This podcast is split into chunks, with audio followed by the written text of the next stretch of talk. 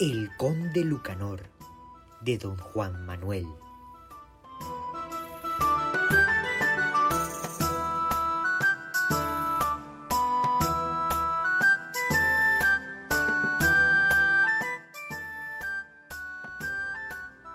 Lo que sucedió a un mercader que encontró a su mujer y a su hijo durmiendo juntos. Un día hablaba el conde Lucanor con Patronio, su consejero, muy enfadado por una cosa que le habían contado y por la cual él se sentía muy ofendido. También le dijo a Patronio que tomaría tal venganza de ello que todos lo recordarían para siempre. Cuando Patronio lo vio tan furioso y tan colérico, le dijo, Señor conde, me gustaría mucho que supierais lo que sucedió a un mercader que fue un día a comprar consejos. El conde le preguntó qué le había pasado.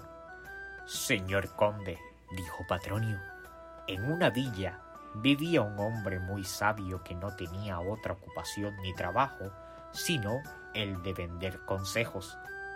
El mercader, cuando se enteró, fue a la casa de aquel hombre tan sabio y le pidió que le vendiese uno de sus consejos.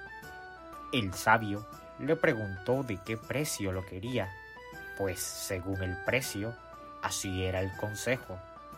El mercader le respondió que lo quería de un maravedí. El sabio cogió la moneda y le dijo al mercader, Amigo, cuando alguien os invite a comer, si no sabéis qué plato vendrán después, hartaos del primero. El mercader le dijo que no le había vendido un consejo demasiado bueno, pues el sabio le contestó que tampoco él había pagado por otro mejor. El mercader entonces le pidió que le diese un consejo que valiera una dobla, y se la dio. El sabio le aconsejó que cuando se sintiera muy ofendido y quisiera algo lleno de ira, no se apurase ni se dejara llevar por la cólera hasta conocer bien toda la verdad. El mercader pensó que comprando tales consejos podría perder cuantas doblas tenía, por lo que no quiso seguir escuchando al sabio aunque retuvo el segundo consejo en lo más profundo de su corazón. Y sucedió que al mercader partió por mar a tierras lejanas y al partir estaba su mujer embarazada. Allí permaneció tanto tiempo ocupado en sus negocios que el pequeño nació y llegó a la edad de veinte años. La madre que no tenía más hijos y daba por muerto a su marido, se consolaba en aquel hijo, al que quería mucho, y como hijo lo llamaba marido, por el amor que le tenía su padre. El joven comía y dormía siempre con ella, como cuando era un niño muy pequeño, y así vivía ella muy honestamente, aunque con mucha pena pues no le llegaban noticias de su marido. El mercader consiguió vender toda su mercancía y volvió con una gran fortuna. Cuando llegó al puerto de la ciudad donde vivía, no dijo nada a nadie. Se dirigió a su casa y se escondió para ver lo que pasaba. Hacia el mediodía volvió a casa el hijo de aquella mujer y su madre le preguntó Dime, marido, ¿de dónde vienes?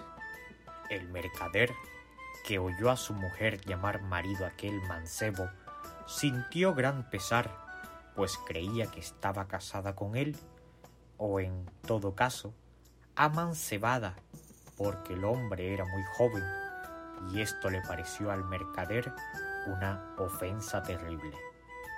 Pensó matarlos, pero acordándose del consejo que le había costado una dobla, no se dejó llevar por la ira.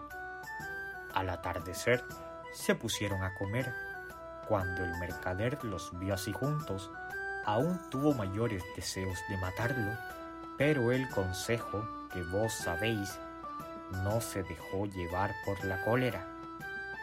Más tarde, al llegar la noche y verlos acostados en la misma cama, no pudo más y se dirigió hacia ellos para matarlos, pero acordándose de aquel consejo sabio, aunque estaba muy furioso, no hizo nada, y antes de apagar la candela, empezó la madre a decirle al hijo, entre grandes lloros, ¡Ay, marido mío!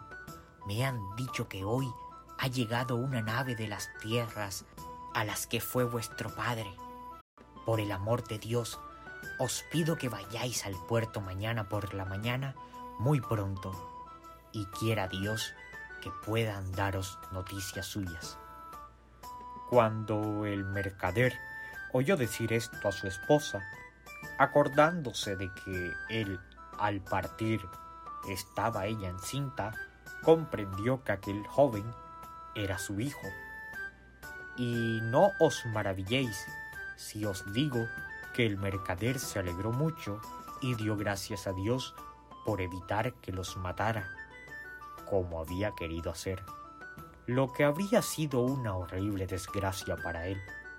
También os digo que dio por bien gastada su dobla, que el consejo le costó pues siempre lo recordó y nunca actuó precipitadamente. Y vos, señor conde, aunque pensáis que os resulta muy difícil soportar esa injuria, no digáis nada hasta estar seguro de que es verdad. Y así os aconsejo que no os dejéis llevar por la ira ni por la precipitación hasta que conozcáis todo el asunto pues no se trata de algo que pueda perderse por esperar un poco de vos. Sin embargo, os podríais arrepentir muy pronto de vuestra precipitación. El conde pensó que este era muy buen consejo, obró según él y le fue muy bien. Y viendo don Juan que este cuento era bueno, lo mandó a escribir en este libro e hizo estos versos. Con la ira en las manos nunca debe sobrar, sino da por seguro que te arrepentirás.